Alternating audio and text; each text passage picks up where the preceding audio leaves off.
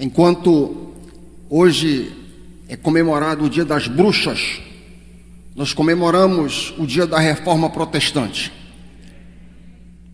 Estava, estávamos na cidade ontem, tivemos que fazer algumas coisas ontem à noite, e havia muita gente fantasiada.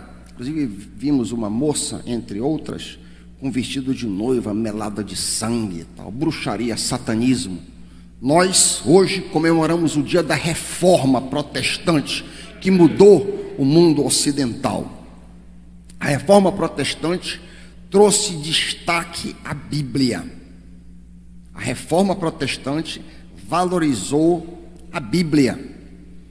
E uma das formas emblemáticas que esta implementação aconteceu foi a mudança do púlpito das igrejas medievais, da, da lateral, como vai aparecer aqui, uma típica igreja católica medieval.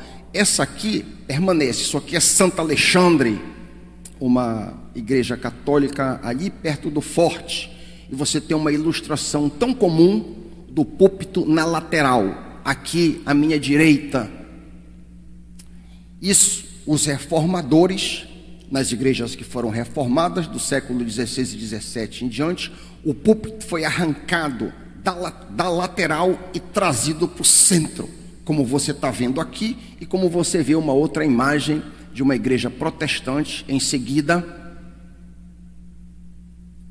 Uma igreja protestante em que a mesa está embaixo e o púlpito está por trás, simbólico, um pequeno movimento, mas com forte simbolismo da importância da palavra de Deus. Alguns personagens, eu queria fazer aqui uma homenagem. Geralmente a gente fala sobre Lutero, né? às vezes a gente faz menção a João Calvino.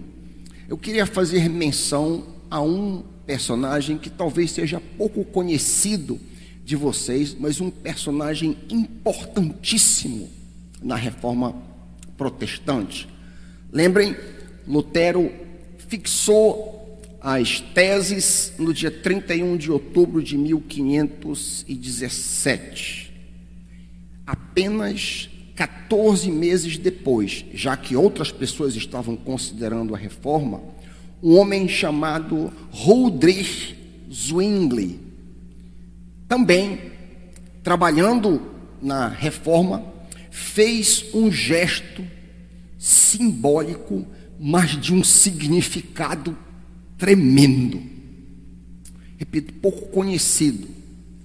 Ele pegou o lecionário que era usado na missa por séculos, enfim, e colocou o lecionário de lado e abriu a Bíblia em Mateus 1:1, dia do aniversário dele, 1 de janeiro de 1519.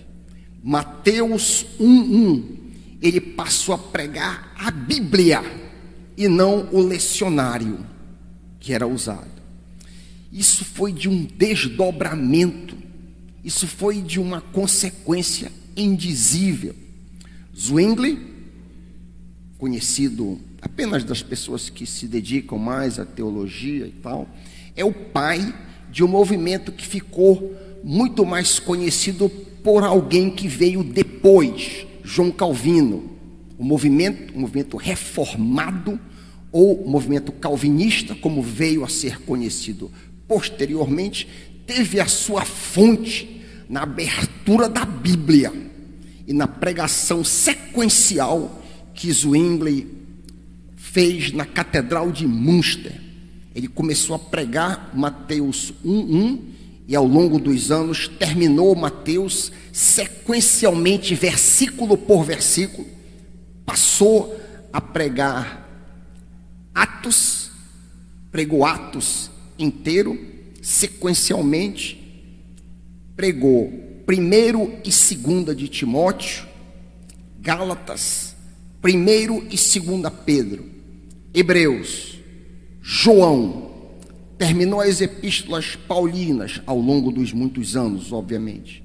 Aí se voltou para o Antigo Testamento, começou a pregar salmos, e aí quando morreu, havia é, terminado o Pentateuco, Josué, Juízes e Ruth, numa sequência tremenda de exposições bíblicas sequenciais.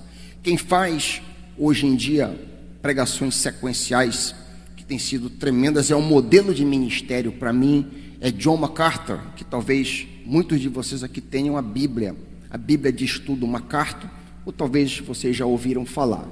Ele demorou 47 anos para atravessar o Novo Testamento, de Mateus 1:1 até Apocalipse 22. 47 anos pregando versículo por versículo em sequência sequencial aí. Esse modelo de exposição bíblica chama-se de lectio contínua. É a exposição sequencial, a exposição continuada das sagradas escrituras. Nós temos colocado em prática no meu ministério quando começamos aqui, temos pregado sequencialmente, fizemos uma longa sequência apresentando o livro de Apocalipse. Talvez muitos lembrem aqui, a gente intitulou a sequência Cenas do Retorno de Cristo. Alguém lembra desta sequência? Olha, muitas pessoas ainda lembram. Nós fizemos isso aqui durante muitos meses. Não me lembro quanto tempo demoramos para acabar isso aí. Posteriormente, começamos no culto da noite a exposição do livro de Marcos. Caminhamos cerca de dois anos expondo sequencialmente, versículo por versículo, o livro de Marcos e durante a pandemia levantamos a exposição de Marcos. Aí paramos, eu penso, por volta do capítulo 10. Estamos expondo Filipenses e o meu desejo é, quando terminar a exposição da carta de Filipenses, retomarmos, trazermos as exposições de Marcos para amanhã e continuarmos a expô-lo até o final ah, do livro. Essa maneira de pregar, essa maneira de expor a Escritura é a melhor e mais conhecida, mas não é a única forma de se pregar também. Você pode pregar expositivo, e a, gente está fazendo uma, uma homenagem à reforma, eu acho que isso é bem cabível para que as pessoas entendam, para que vocês entendam por que, que nós fazemos isso nesta igreja.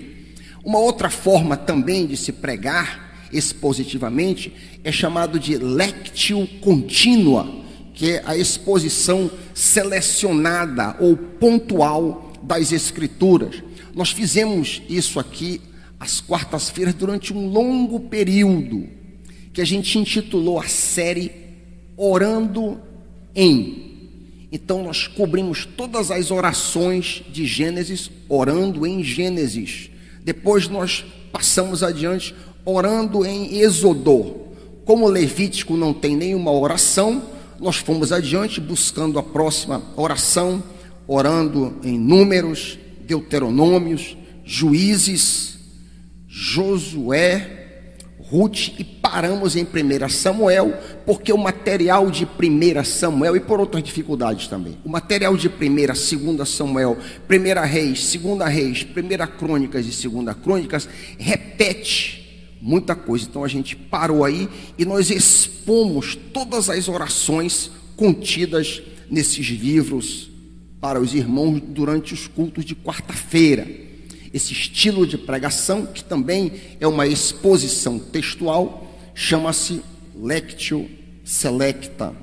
No momento, às quartas-feiras, nós estamos fazendo Lectio Contínua dos Salmos.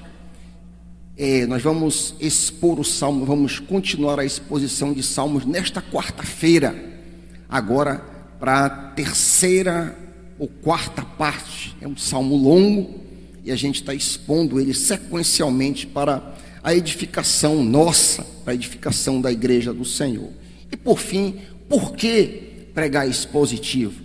Por quê? Ora, em primeiro lugar, nenhum professor de história prega ali, prega acolá, prega. Nenhum professor de geografia ensina em uma página aqui, na outra acolá. Ele vai pregando sequencialmente a matéria que ele deseja compartilhar com os irmãos. Nós cremos que essa é a forma correta de pregar. As vantagens, primeiro, a primeira grande vantagem de pregações expositivas é o conhecimento bíblico, a igreja cresce conhecendo a Bíblia. A igreja fica muito mais versada no conhecimento das sagradas escrituras. Segunda vantagem, existe uma dieta balanceada. A igreja é exposta aos mais diversos temas. Como os irmãos sabem, estamos fazendo Filipenses de manhã, à noite, o pastor ah, Paulo Marinho está expondo Jonas sequencialmente. Por falar em exposição, também o pastor André Viana expôs Gálatas, Tiago e Abacuque.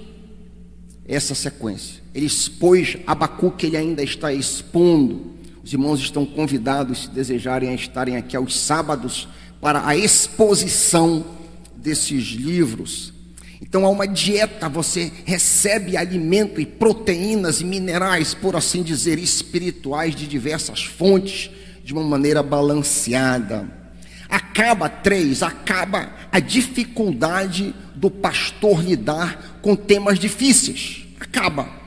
Porque o pastor chega nesse tema. Ele vem trabalhando e ele chega no tema. O pastor não escolhe mais o que ele vai pregar. É o tema que define, é, é, é o próximo texto, é a próxima parte que define o que ele vai pregar. Então, se chegou no divórcio, o pastor vai pregar divórcio porque aquele assunto chegou ali naquele evangelho. Se o assunto é homossexualismo, chegou no assunto. O pastor não está buscando alguém para endereçar. Se é desonestidade, chegou no assunto, o pastor vai endereçar e vai adiante. Acabou o constrangimento para que os membros da igreja não pensem que o pastor está endereçando determinado irmão, está buscando falar com determinado irmão. Não. Ele está na sequência, se chegou ou se a carapuça caiu por causa de um determinado assunto, é o assunto que está na Bíblia. Ele está lidando com aquilo que chegou à frente se é liderança feminina, se pode ordenar a mulher ou não, é o assunto que chegou e o pastor vai lidar com aquele assunto ali. Não porque ele é contra ou a favor, nada, é o assunto da Bíblia. Ele está sendo servo da Escritura, está ensinando a Escritura sequencialmente para o bem e para a edificação da Igreja Santa do Senhor. Quarto, matura a igreja. A igreja a longo prazo, ao curso dos anos, ao longo dos anos, 10, 15 anos, a igreja vai maturando, porque a palavra de Deus matura o povo de Deus. E quinto e último, o povo de Deus começa, ao longo dos anos, a discernir se o que o pastor está pregando é aquilo que ele leu no texto. Eu nunca vou esquecer de um retorno de culto da Diene, que foi para uma, uma outra igreja qualquer, ela chegou em casa e ela disse: Pai, o pastor leu o texto, fez uma pregação belíssima, mas a pregação dele não tinha nada a ver com o texto que ele leu. Muito boa a pregação, maravilhosa, mas não havia relação nenhuma entre o que ele pregou, o que ele disse, que foi muito bom, e o texto que ele leu. Por que ler aquele texto? Se não tinha nada a ver. Então isso começa a gerar discernimento na cabeça dos membros da igreja. Que Deus nos use. Dito isso, vamos nos voltar para a santa palavra do Deus vivo e continuar. Filipenses, eu te convido a abrir a Bíblia Santa, a palavra de Deus, a palavra inerrante, infalível, a bússola das nossas vidas. Filipenses, nós vamos endereçar a parte 2 parte 2 da unidade onde nós paramos. Filipenses, capítulo 2. A unidade que nós começamos foi do versículo 5 ao versículo 8. Acompanha comigo na tua tradução. Tende em vós o mesmo sentimento que houve em Cristo Jesus Pois ele, subsistindo em forma de Deus, não julgou por usurpação ser igual a Deus. Antes, a si mesmo se esvaziou, assumindo a forma de servo, tornando-se em semelhança de homens, e reconhecido em figura humana, a si mesmo se humilhou, tornando-se obediente até a morte e morte de cruz. Pai, que as palavras dos meus lábios e o meditar do meu coração sejam agradáveis a ti, rocha minha e redentor meu, o povo de Deus apoiando, diz. O contexto geral desta unidade, deste segmento que eu li, começa um pouquinho acima, no versículo 27. Olha comigo o capítulo 1, verso 27. Bate os olhos um pouquinho em cima. Vivei acima de tudo de maneira digna do Evangelho. Vivei acima de tudo de maneira digna do Evangelho. Isso é o gancho que vai ser desdobrado adiante, vivendo humildemente, vivendo na busca por obediência, Filipenses 2, 12 e 13, e matando a murmuração, 2, 14 e 17. Viver dignamente é uma vida que busca a humildade, busca ser humilde, é uma vida que busca a obediência, versículos 12 e 13 do capítulo 2, e terceiro, é uma vida, é a vida de alguém que não fica reclamando, que não fica murmurando. Essa é a vida digna do evangelho que Paulo está nos convocando a ser. Os enormes benefícios que nos foram dados pela salvação em Cristo Jesus demanda de nós uma resposta de gratidão a esses, a esses benefícios. E que resposta de gratidão é essa que Deus espera de mim e de você? É ser humilde. Deus espera que nós sejamos humildes. Jesus nos deu um grande exemplo de humildade ao vestir carne humana. Sim, a encarnação de Deus foi o maior exemplo de humildade do cosmos. A única forma de nós vivermos então de maneira digna é imitarmos, seguirmos os passos de Jesus, pois ele, mesmo sendo Deus, deixou sua glória e veio habitar entre nós. Ou seja, ele considerou todos nós tão importantes ao ponto de se sujeitar a vir a este planeta, morrer em nosso lugar. Agora ele nos comanda a ter o mesmo sentimento, a mesma postura que ele teve. Logo, você e eu devemos considerar, como ele considerou, os nossos irmãos mais importantes ou superiores a nós mesmos. Cada um considere o outro superior a si mesmo, diz Paulo. Cada um considere o outro mais importante do que você, Filipenses 2:3. Não devemos fazer nada por ambição egoísta ou vaidade, mas humildemente considerando cada um os outros superiores a si mesmo.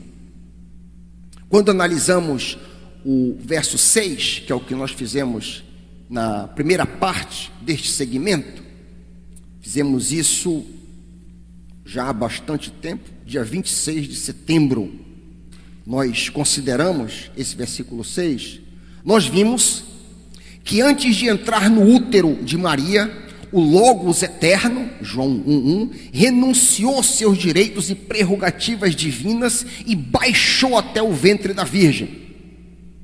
Ou seja, nove meses antes do bebê nascer, aconteceu o maior mistério do universo.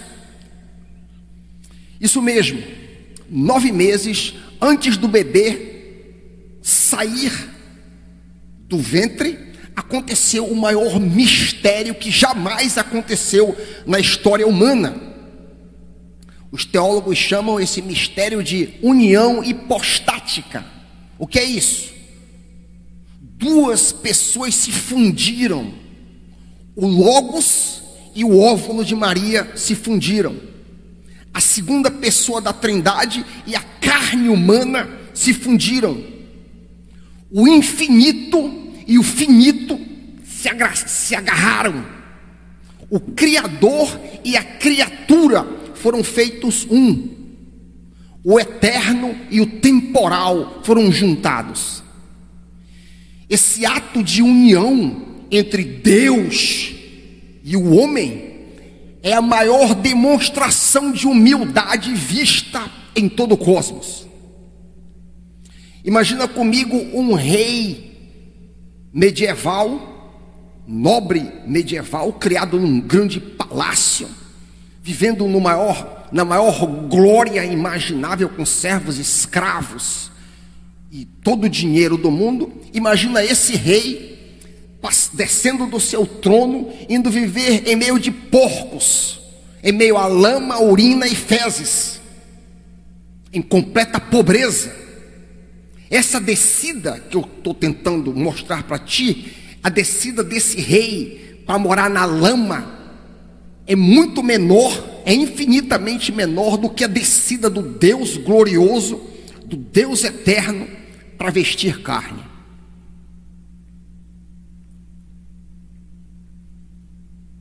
Há uma distância indizível entre a pureza e a glória de Deus e a imundície e miséria do maior rei, do maior santo, da pessoa mais digna que esse mundo já viu.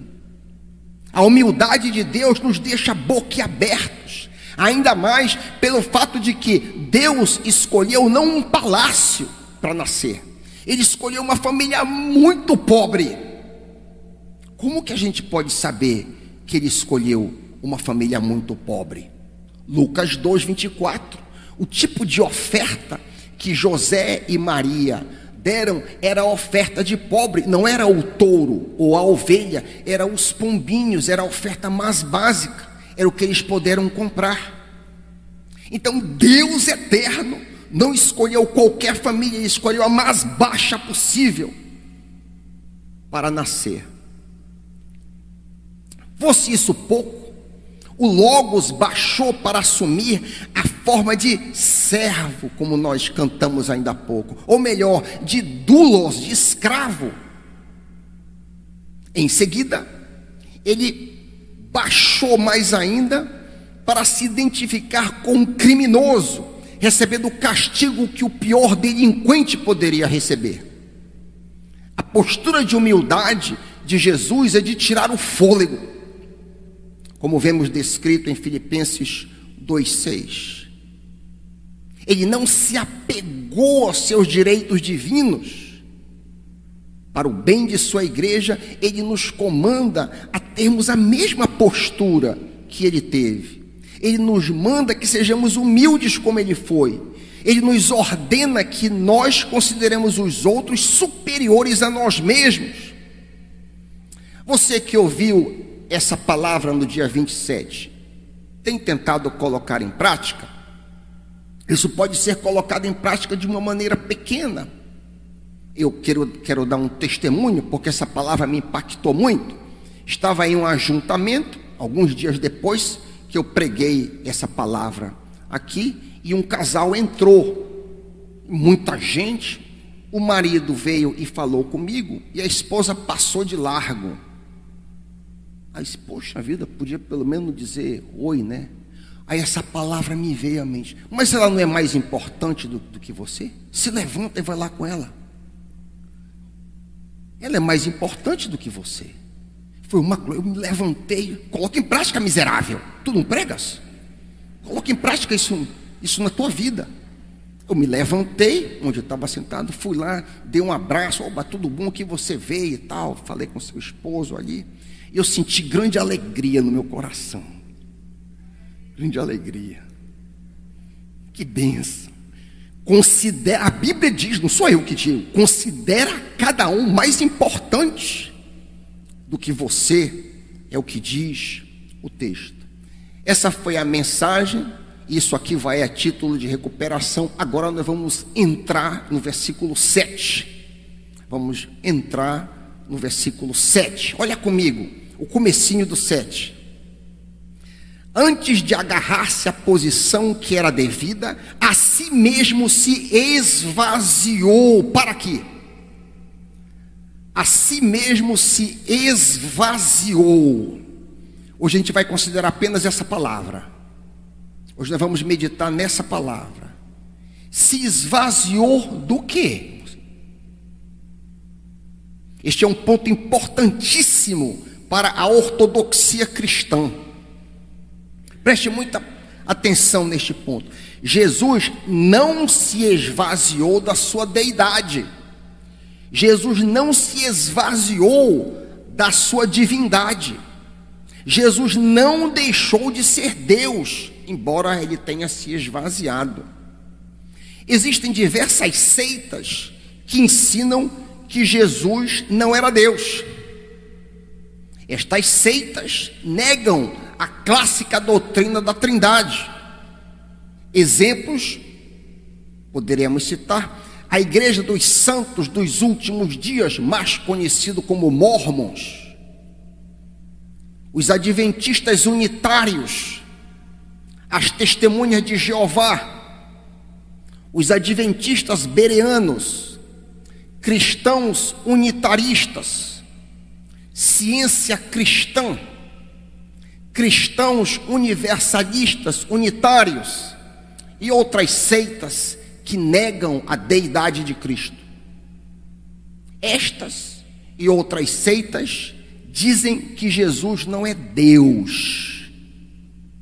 Não é necessário longos argumentos para mostrar que o homem Jesus não deixou de ser Deus. Uns três aí apenas a título de ilustração. Jesus, enquanto homem, perdoou o pecado. Já considerou isso? Jesus perdoou pecado. Quando ele fez isso, que baixaram aquela cama, vocês sabem, cavaram o teto, baixaram a cama, e ele disse, para o espanto dos doutores da lei, disse, filho, perdoados estão os teus pecados. Os caras disseram, esse cara está louco. Esse cara é maluco. Só Deus pode perdoar pecado. Você pode ler o texto depois em casa, eu estou parafraseando. E Jesus, sabendo o que estava rolando na cabeça deles, eles disseram: Para que saibais, para que saibais que o filho do homem tem autoridade para perdoar pecado. Levanta e anda. Isso é para provar fisicamente quem eu sou. Eu não preciso dizer o resultado do comando daquele que perdoou pecado, só Deus pode perdoar pecado. Então Jesus não se esvaziou da sua deidade ele permaneceu Deus. Um outro exemplo de que Jesus Cristo, o homem Jesus, continuou sendo Deus, é que Jesus aceitou a adoração. Jesus foi adorado. Lembram dentro do barco, naquele episódio narrado em Mateus 14, 33, quando ele acalma o mar, diz o texto que ele se prostraram e adoraram ao Senhor Jesus. Jesus disse: Epa, epa, não me adora que eu não. Não, só aceitou a adoração. Então Jesus aceitou, e a Bíblia é clara: não darei minha glória a outrem. Jesus recebe a glória da adoração. Por fim, mais um exemplo. Vocês lembram do episódio de Tomé? Quando Jesus aparece sete dias depois no cenáculo? Vocês lembram o que Tomé disse de joelhos diante de Jesus? Meu Kyrios, meu Senhor, e meu Theos, meu Deus. Então, já é suficiente para mostrar que Jesus era Deus. Bom, se Jesus não se esvaziou da sua divindade, do que então ele se esvaziou? Você pode estar perguntando eu queria apresentar três pontos do esvaziamento do Senhor Jesus. Três áreas nas quais Jesus se esvaziou. Primeiro lugar, Jesus se esvaziou da sua glória. Jesus se esvaziou da sua glória. A Santa Trindade, Pai, Filho e Espírito, existe em grande esplendor e glória, como descrito em 1 de Timóteo 6, 11 e 16. O Deus eterno, abre aspas, o único soberano, Rei dos reis, Senhor dos senhores, o único que possui imortalidade e habita em luz inacessível a quem ninguém jamais viu nem é capaz de ver.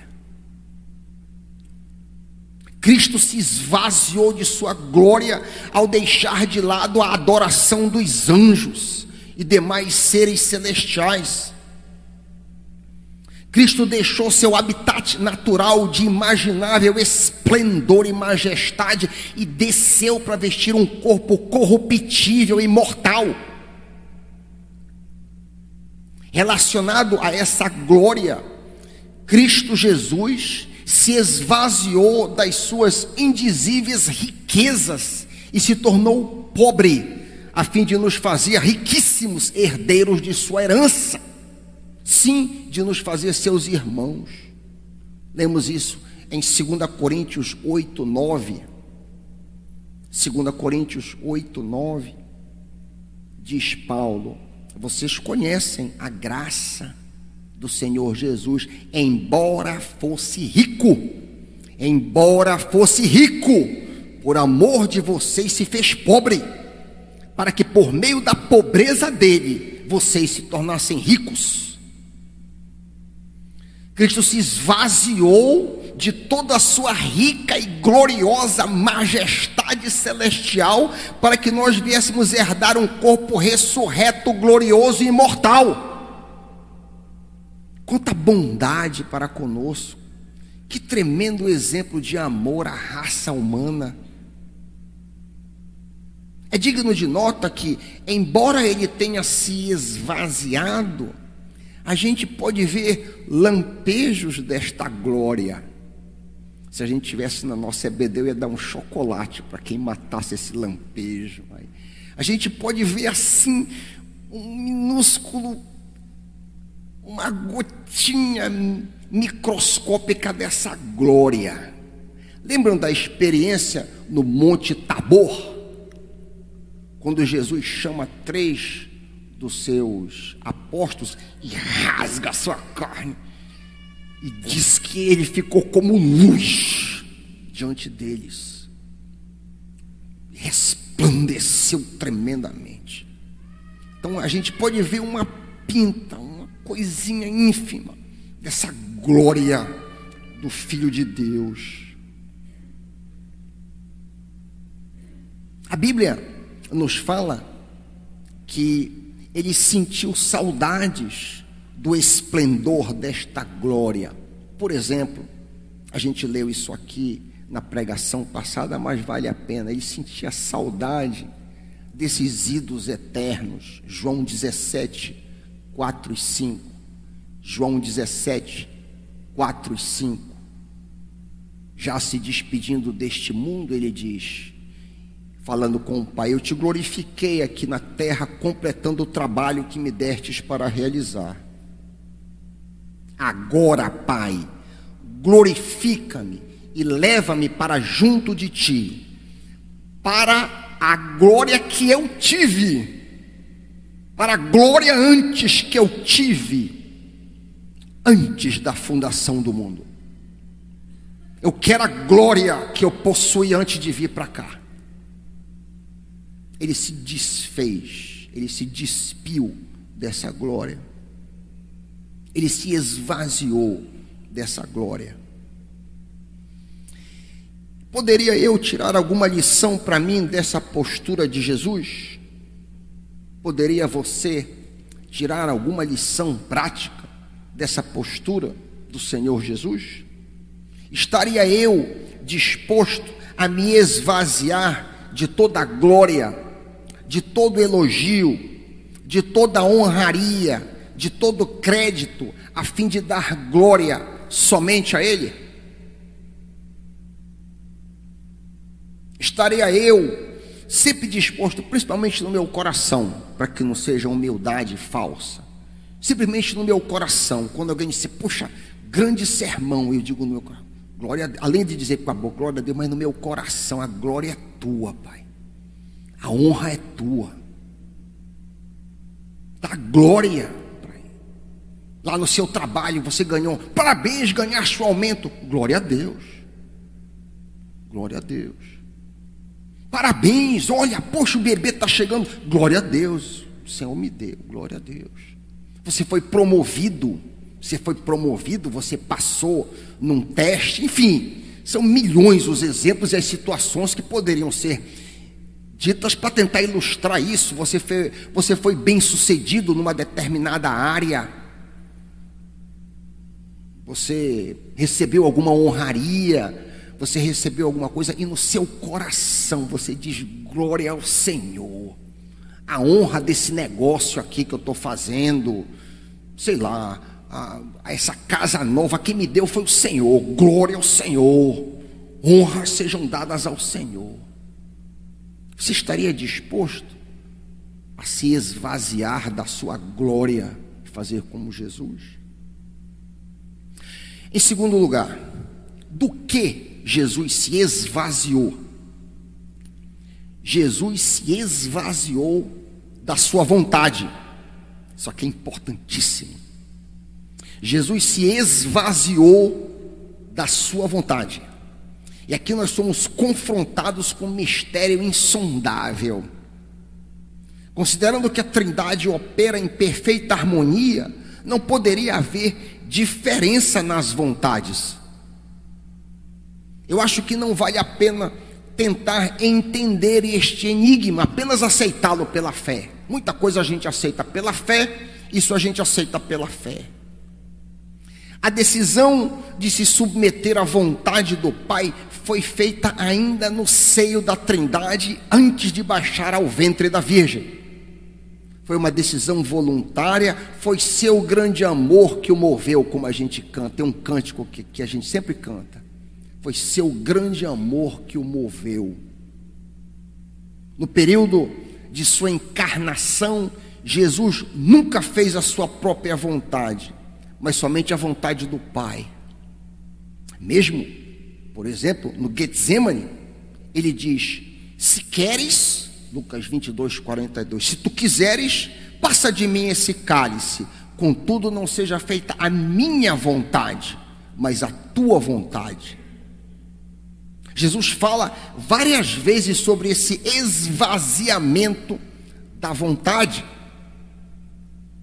Ele afirma, e aqui eu já eu tenho batido muitas vezes sobre a mais compacta autobiografia de Cristo. 33 anos e meio reduzidos a uma linha. Eu desci do céu, não para fazer a minha vontade, mas para fazer a vontade daquele que me enviou. Toda a vida de Cristo, lá da Trindade até o retorno. Eu desci a esse mundo. Interessante, desci, olha que coisa. Para para pensar nisso, aqui está fora aqui. Jesus desceu. Todos, nenhum de nós pode dizer isso, que nós, nós somos fruto do relacionamento sexual dos nossos pais. Nenhum de nós pode dizer, eu desci a esse mundo. Está louco? Mas Jesus disse: Eu desci, eu vim. Eu vim para cá, porque eu quis. Eu desci do céu não para fazer que eu quero, mas para fazer a vontade do meu Pai. Em outros momentos ele fala sobre esse importante esvaziamento. Ele diz: A minha comida é fazer a vontade daquele que me enviou. Como já afirmei, estamos diante de um gigantesco mistério relacional. Mas o que nos interessa, afinal, é saber que Cristo se esvaziou de Sua vontade. E que lição eu posso tirar para a minha vida? Que lição você que está me ouvindo pode tirar para a sua vida dessa postura do Senhor Jesus? Eu estou disposto a me esvaziar da minha vontade, fazer a vontade de Deus? Existe algum plano na minha vida que eu desconfio que não é da vontade de Deus? Eu estou namorando com uma moça não crente, apesar de saber que isso é contra a vontade de Deus, 2 Coríntios 6,14. Eu estou em um emprego que leva à ruína a minha vida espiritual. Deus já me convenceu a largá-lo, mesmo assim eu insisto. Eu estou em dúvida com relação a determinado negócio, mas ando abafando a voz da minha consciência. Eu desconfio que eu assinar aquele documento, aquele contrato, eu me envolver numa determinada coisa, eu desconfio que isso é uma coisa meia escusa. E ao invés de eu esvaziar minha vontade, eu abafo a voz da consciência. Não quero ouvir isso. Eu estou agarrado, por acaso, a um pecado cíclico que eu sei que afronta a Deus, mas meu orgulho não permite que eu busque ajuda. Eu vou dizer isso de novo porque tem muita coisa que poderia ser dito aqui. Eu estou agarrado a um pecado que eu sei que está afrontando a Deus, mas mesmo assim a minha vontade prevalece. Ou por orgulho, eu não quero buscar uma pessoa para me confessar, ou porque eu amo o meu pecado mesmo, eu vou continuar nele, eu vou fazer a minha vontade. Eu estou disposto a fazer a vontade de Deus, custe o que custar, como Jesus fez. Nos esvaziarmos de nossa vontade e abraçarmos a vontade do Pai, deve ser a nossa postura. Terceiro lugar. Cristo se esvaziou de suas prerrogativas divinas. Cristo se esvaziou de suas prerrogativas divinas. Não me entenda mal, ele não deixou de ser onipotente, por exemplo, como pode ser visto no seu controle sobre a tempestade acalmando o mar. Ele não deixou, um outro exemplo, de ser onisciente, como pode ser visto no caso dele ter contemplado Natanael muito distante dele. Porém, porém, em seu ato de esvaziamento, ele limita as suas prerrogativas divinas. Ele limita grandemente. Por exemplo, olha aqui essa limitação. Mateus 24, 36. Olha aqui uma limitação clara do Mestre. Mateus 24, 36.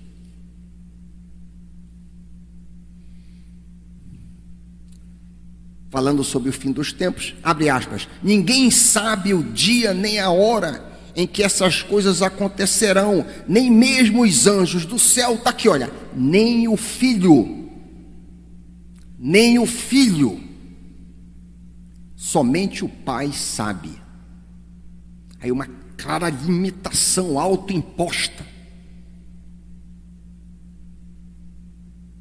Nos interessa muito dessa autolimitação, nesse esvaziamento das suas prerrogativas morais, ou prerrogativas divinas, desculpa, como ele se limita neste âmbito moralmente.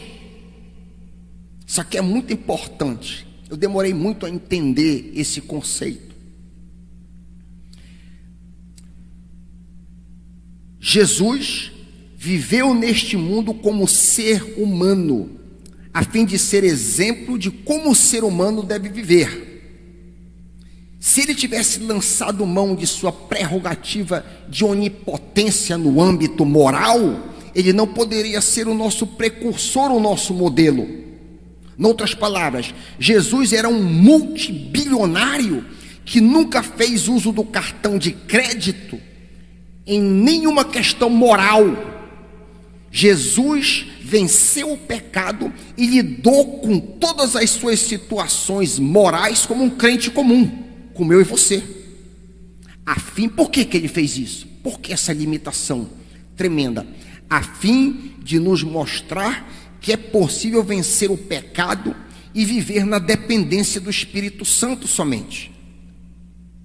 Esse, esse conceito aqui é muito importante e vale muito a pena a nossa meditação. É por isso, porque o homem Jesus nunca lançou mão de nenhuma prerrogativa de poder para vencer tentações, pecados, nunca fez isso, apenas no Espírito Santo. É por isso que Paulo mandou que nós o imitássemos. Veja bem, Paulo não ia nem tentar imitar Jesus, nem ia mandar com que nós imitássemos, se Jesus tivesse lançado mão de algum poder que nós não temos. Faz sentido aos, aos irmãos? Por isso ele diz: sejam meus imitadores, como eu sou de Cristo. Nós só podemos imitar a Cristo se nós formos como Ele, se Ele era como nós. Se ele, repito, se Jesus Cristo lançasse mão de qualquer coisa, qualquer prerrogativa divina, eu não posso imitá-lo. Eu não posso imitá-lo. Se um anjo dissesse para mim, olha, nada aí, não, mas eu não sei nadar, e ele voasse por cima de um lago, mando, não, mas eu não sou anjo, eu não tenho asa, eu não posso voar. Mas Jesus não diz isso, Jesus cai na água e nada. Nada aqui. É nesse sentido moral que eu e você somos chamados a imitá-lo. Jesus não se valeu de nada. Jesus era um homem como eu e você. Essa doutrina é muito importante como encorajamento para nós em nossas tentações e quedas. Jesus se esvaziou de suas prerrogativas e jamais as usou na luta contra a carne. Queria que tu desses uma olhada em Hebreus, deixa aí o livro de Filipenses, te volta para Hebreus, que tu vais ver como é verdade o que eu estou dizendo. Hebreus 4. Hebreus 4. É difícil a gente crer que o homem Jesus foi homem como eu e você. Diz lá Hebreus 4, 15 e 16 nosso sumo sacerdote entende as nossas fraquezas. Por quê? Porque ele enfrentou as mesmas tentações que nós. Assim, aproximemo-nos com toda a confiança do trono da graça, onde receberemos misericórdia, encontraremos graça para nos ajudar quando for preciso. Jesus entende quando eu estou debaixo de uma tentação terrível. Jesus entende porque ele foi tentado como você e eu somos tentados. Se Jesus se valer de alguma coisa divina, ele não foi tentado, ele tira de letra, como disse uma, uma amiga minha. Ser divino. Jesus foi tentado como você é tentada. Mas você insiste comigo, mas pastor Reich, Jesus era um homem semelhante a mim em todos os aspectos morais? Eu digo sim. Olha aí, tu, já, tu estás em Hebreus 4, volta uma página, olha Hebreus 2, 17.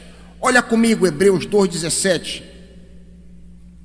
Portanto, era necessário que ele, Jesus, se tornasse semelhante a seus irmãos em todos os aspectos, se esvaziasse de modo que pudesse ser misericordioso e fiel sumo sacerdote diante de Deus e realizar o sacrifício que remove os pecados do povo, uma vez que ele próprio passou por sofrimento e tentação.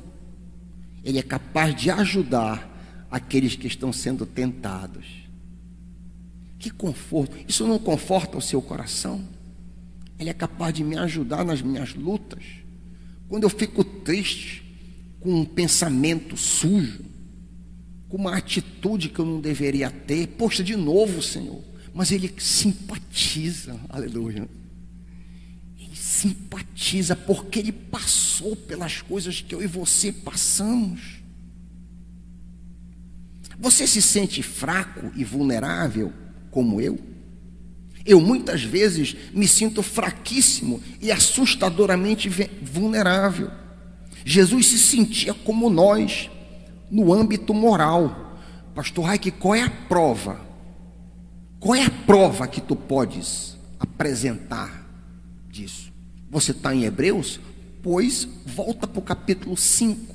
Olha que pérola preciosa. Marca esse, esse texto preciosíssimo na tua Bíblia. Hebreus 5,17. Hebreus 5,17 ele, Jesus, nos dias de sua carne, tendo oferecido com forte clamor e lágrimas, orações e súplicas a quem o podia livrar da morte, foi ouvido por causa da sua reverência. Não é Hebreus? Hebreus 5, 7. Me perdoe. Me perdoa.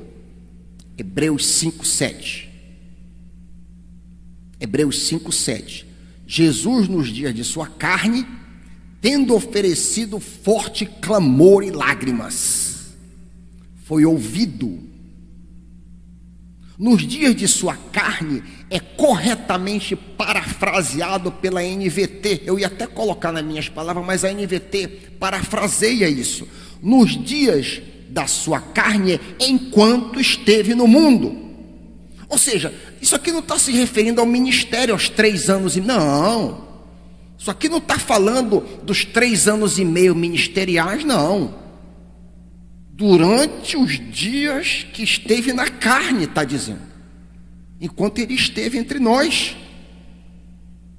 Ou seja, tão logo Jesus foi ganhando consciência dois anos, um ano, um ano e oito meses, dois anos, ele vai ganhando consciência, a batalha normal da ira, do ciúme, da contenda que todas as crianças enfrentam, ele já começa a enfrentar.